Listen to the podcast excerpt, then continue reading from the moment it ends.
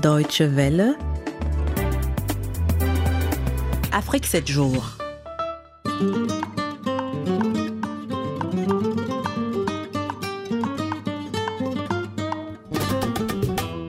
Bonsoir à toutes et à tous et bienvenue à ce best-of euh, de la blogosphère hein, qui est la tribune dédiée aux blogueurs euh, africains et c'est une euh, rétrospective donc des meilleurs blogueurs de l'année.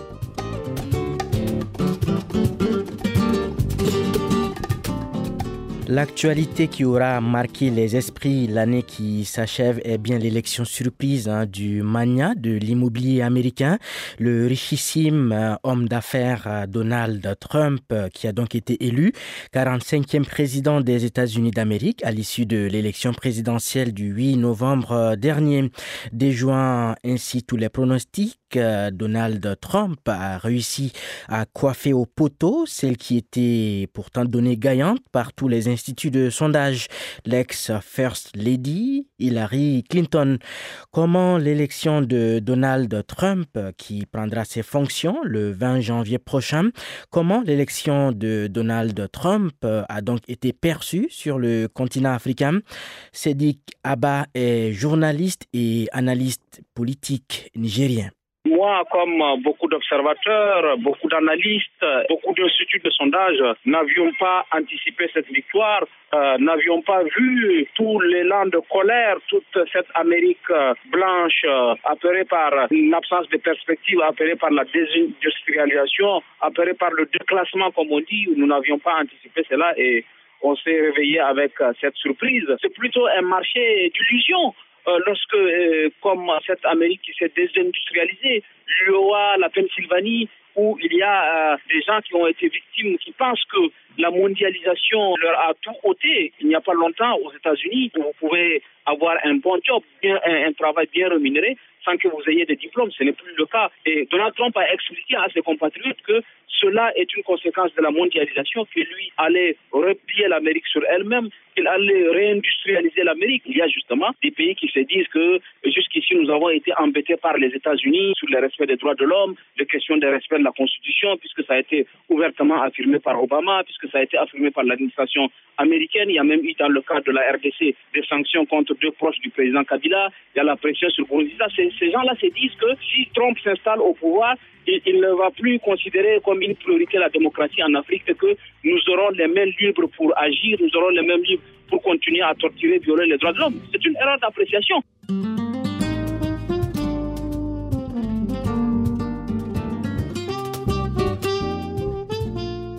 La crise politique qui secoue le Burundi depuis avril 2015 a également largement fait la une de l'actualité africaine en cette année 2016. L'une des conséquences directes hein, de cette crise politique et sécuritaire est la fermeture des médias indépendants, voire même la disparition de certains confrères, à l'instar de Jean Bigirimana, journaliste au groupe de presse indépendant Iwachu. Jean Bigirimana est porté disparu depuis le 22 juin dernier. Une situation qui inquiète profondément RSF, Reporters sans frontières. Cléa Khan Sriber en est la responsable du bureau Afrique. La situation, en tout cas, évidemment, ne s'améliore pas. Euh, depuis le début de la crise et depuis avril 2015 et mai 2015 et la fermeture des médias. Et là, il est vrai que récemment, les situations d'arrestation arbitraire de journalistes ont été plus mises en avant. Mais bon, elles ont toujours quand même eu lieu, hein, de harcèlement, d'arrestation temporaire à des fins d'intimidation, etc. Mais là, ce qui est évidemment extrêmement préoccupant, c'est la disparition depuis maintenant plus d'un mois du journaliste Jean Il y a une équipe d'Iwachu qui était donc euh, le média pour lequel, euh, auquel Jean collaborait, un des médias auxquels Jean collaborait, qui s'est rendu spontanément sur, euh, sur place. Là, enfin sur place, là où Jean avait été vu pour la dernière fois, et a commencé à mener des recherches. Au bout de quelques jours de recherche, ils ont été rejoints par les autorités locales les forces de sécurité locales qui se sont joints aussi aux recherches, mais à ce jour, non, elles n'ont pas abouti, et puis surtout, elles ont, à ma connaissance, cessé. On a été en contact avec, au début, avec le président du Conseil national de la communication qui a dit qu'il se saisissait du cas. Depuis, euh, il est injoignable et euh, on a interpellé les autorités burundaises pour qu'elles se, se, mobilisent. Mais euh, il est très difficile de d'identifier qui exactement. Enfin, les, les responsabilités sont rejetées et donc on n'a pas d'interlocuteur qui, à ce jour, s'est engagé à enquêter sur la situation.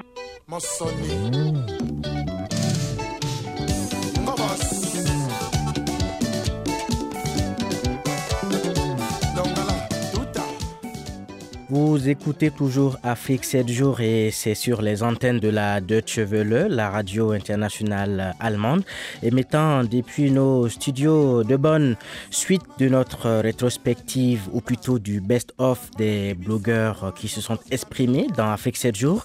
Et parmi eux, Florent Gimbis, blogueur camerounais que les auditeurs de la Deutsche Welle doivent bien connaître puisqu'il a été lauréat de BOPS, qui est un concours de la Deutsche Chevelu organisé euh, à l'intention donc des blogueurs africains. Le 25 novembre dernier, Florent Gimbis a donné son point de vue sur les violents heurts qui ont opposé de manifestants aux forces de l'ordre à Bamenda, dans le nord-ouest du Cameroun. Des simples manifestations qui ont pris des allures de revendications plus profondes. Les populations anglophones de cette partie du Cameroun estiment être frustrées. C'est pourquoi certaines d'entre elle, exige le fédéralisme alors que d'autres parlent même carrément de séparatisme. Voici l'analyse sur le sujet de Florent Gimbis. Aussi étrange que cela puisse paraître, la partie francophone du pays, si on peut appeler ça ainsi, même si je n'aime pas beaucoup le terme, a un regard complètement biaisé de cette histoire. Ça nous a présenté plus comme une revendication indépendantiste de cette région du Cameroun qui, il faut le dire, euh, depuis plusieurs années déjà abrite un mouvement sécessionniste qui affirme vouloir retourner à une indépendance de cette partie du Cameroun qui historiquement a été rattachée via un référendum au, au Cameroun tel qu'on le connaît aujourd'hui. Donc, euh, après, les grévistes nous disent que bah, c'est juste une grève pour appeler à un respect de la Constitution en ce qui concerne le respect euh, de l'égalité de tous, de l'égalité des chances et surtout d'éviter la discrimination dont les anglophones estiment être victimes dans le Cameroun. C'est la politisation en réalité d'un problème social. C'est-à-dire qu'on a 20% d'anglophones dans un pays qui compte 22 millions d'habitants environ et on a depuis des années ce qu'on appelle un bilinguisme de façade un bilinguisme de façade qui a entraîné socialement et même politiquement une mise à l'index des anglophones qui sont plus considérés comme une minorité qui vient se greffer à la majorité d'un Cameroun que comme des citoyens faisant partie à part entière du, du Cameroun. Et c'est pour ça que, je vous le disais, le problème est tellement sinueux qu'il est difficile, même pour les analystes les plus clairs aujourd'hui, de dire exactement qu'est-ce qui fait problème dans, dans la question anglophone. Le gouvernement botte en touche en disant, bah non, euh, l'égalité des chances euh, est effective pour tous, il n'y a pas de marginalisation, etc. Mais les anglophones pratiquent une espèce de repli identitaire qui n'est que la corrélation du fait qu'ils se sentent marginalisés. Marginalisation dans les faits, est-ce qu'elle existe? Une chose est sûre, c'est que beaucoup de textes sont mal faits. La question du bilinguisme est un problème qu'on botte en depuis des années et que personne ne veut résoudre pour de vrai. Et voilà, on aboutit à des, des, des, des, des c'est-à-dire que des corporations commencent à dire, bah non, euh, nous, ça ne va pas. Et on se met en grève. Le problème est un problème de développement, c'est un problème sociétal. Et la, la partie anglophone, comme on aime bien l'appeler, n'est pas la seule qui est dans ce cas. Euh, beaucoup de Camerounais sont un peu outrés par ces revendications qui il estime touche à l'essence même de la nation camerounaise. Mais dans la réalité des faits, la zone anglophone n'est pas la seule zone qui souffre de tels remous. C'est-à-dire que la plupart des gens considèrent que l'État est centralisé entre deux pôles qui sont Yaoundé et Douala et que l'interland, l'intérêt du pays, en réalité, est vide en termes de développement, il commence à se vider même en termes de population. Or, la région du nord-ouest, sud-ouest, etc., garde encore une espèce de ciment social qui est la langue en réalité que ces gens parlent. Et eux, c'est sur la base de cette communauté de langue qu'ils veulent aussi opérer la communauté de revendication. Et ce n'est que ça. Mais le problème, en réalité, est sociétal. Il n'y a pas de route. L'électricité, c'est la, la, la croix et la bannière. Et maintenant, des corporations souffrent de ce que, voilà, l'intégration du bilinguisme dans leur vie et quotidien n'est pas ce à quoi ils s'attendaient. Et ils estiment être marginalisés par rapport à, un, une francophonie euh, prépondérante. C'est aussi simple que ça. pasi na pasi persekutio kati ya detrese mawambanga malebi bieka aozali kaka Il vous souviendra qu'une équipe de la Deutsche Welle a animé mi-novembre un débat public sur l'immigration clandestine. C'était à Bamako, la capitale du Mali. Et Dirk Cup a profité hein, de son séjour dans la capitale malienne pour tendre son micro à Boubacar Sangaré, un blogueur malien. Et vous allez l'entendre, il plaide hein, pour que ses compatriotes puissent rester sur place au Mali afin de contribuer à la construction de leur pays. Boubacar Sangari. On est dans un pays où ceux qui détiennent euh, les leviers du pouvoir sont les premiers à s'en mettre plein les poches, ce qui fait qu'aujourd'hui, on est dans un pays où la corruption, le népotisme, le favoritisme constituent des facteurs qui mettent euh, du bâton dans les roues des jeunes. Par exemple, pour entreprendre, vous avez parlé du ministère euh, de, l'emploi et de la formation professionnelle et à la création de ce ministère la répond 2002. Il y a aussi d'autres structures comme l'ANP ou l'APEJ qui ont été créées pour euh, la même cause, dont l'efficacité aujourd'hui est remise en cause. Par exemple, avec ces structures-là, les jeunes sont confrontés au même problème de corruption, de népotisme de favoritisme pour avoir du financement pour des projets qu'ils ont montés. Aujourd'hui, le problème, c'est la formation. On a une jeunesse qui attend qui ne sait pas ce qui l'attend, qui s'assoit autour du thé tous les jours pour attendre que le bon Dieu lui envoie l'ange Gabriel. C'est une jeunesse qui ne sait que jouer au football, faire du rap ou pousser le poids pour devenir un loubar. Il faut rompre avec ça, sinon on va donner l'impression d'être un peuple qui a renoncé à sa dignité. Aujourd'hui, la solution, ce n'est pas euh, partir. Ce n'est pas partir. La solution, c'est la désobéissance. C'est révolter. C'est mobiliser pour pousser ceux qui tiennent le levier du pouvoir, pour les pousser à travailler, à faire ce qui peut nous assurer des conditions de vie dignes de ce nom. Avant, en Europe ou en Amérique, c'était la terre, le bois, les arbres et l'eau. Ils ont créé, ils ont inventé des choses, ils ont bâti leur pays. Nous, qu'est-ce qui nous empêche aujourd'hui de faire la même chose? Rien. C'est à nous de construire nos pays. Si nous, ne le faisons pas, personne ne va le faire à notre place. Moi, je, ne pense pas vivre ailleurs que le Mali. La solution, ce n'est pas le départ, le, départ, c'est toujours un, un aveu d'échec. Parce qu'on a le sentiment que l'histoire nous a fait un sort injuste. Donc il faut se battre contre ce sort-là. Comme si je n'existais pas. Elle est passée à côté de moi. Sans reine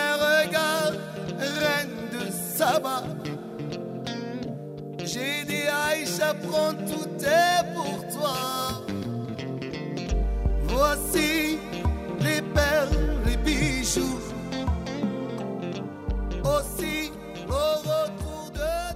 Terminons ce best-of euh, par cette initiative euh, dénommée Dandal Kura.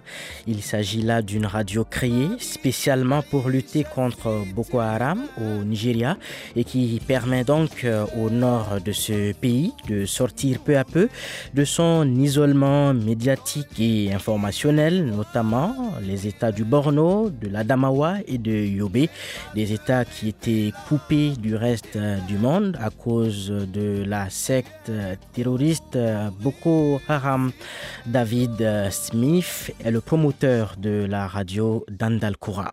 Dandalkura, Radio Internationale, c'est une radio qui émet depuis des studios à Maiduguri dans l'état de Borno, dans le nord-est Nigeria, et en langue kanuri et hausa. Et en langue kanuri, Dandalkura veut dire le grand lieu de rencontre. C'est une radio qui touche toute la région du bassin du lac Tchad. Ça veut dire le nord-est du Nigeria, le sud-est du Niger, le nord du Cameroun et le nord-ouest du Tchad. Bref, toutes les régions où la langue kanuri est parlée et toutes les régions qui ont été frappées durement, malheureusement, par Boko Haram. On émet sur ondes courtes, comme vous à Deutsche Welle, parce qu'on sait que dans la région du Sahel, dans la région du lac Tchad, les gens ont une habitude, une tradition à écouter ondes courtes. Et ce qui est vraiment formidable avec ce projet, cette radio qui s'appelle Dandelcourt Radio Internationale, c'est que c'est la seule et première radio kanuri au monde. On émet principalement en kanuri, mais en Hausa aussi.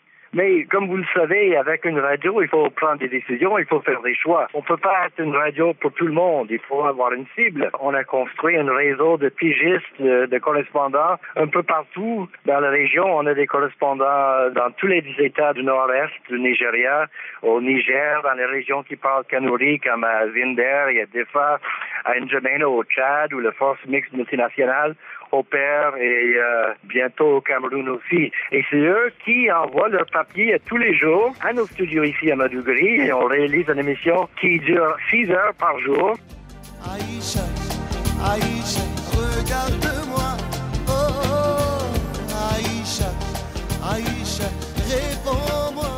Voilà, à l'instant, vous veniez d'écouter le promoteur euh, de la radio Dandal Koura et il s'appelle David Smith et c'est avec cette actualité au Nigeria que s'achève ce best-of de Blogosphère, la tribune dédiée aux blogueurs africains.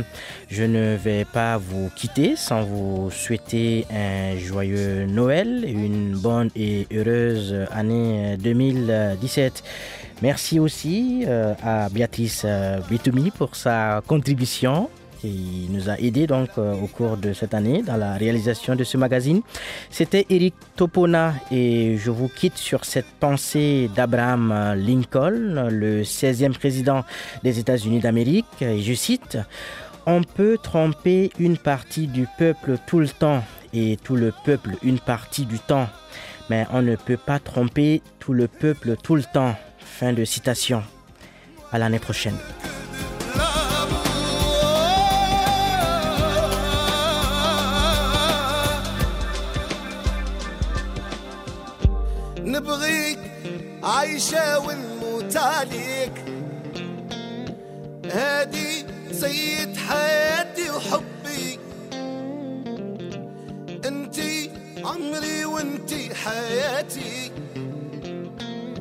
تمنيت نعيش معك غير انتي عايشة عايشة هيك وتموى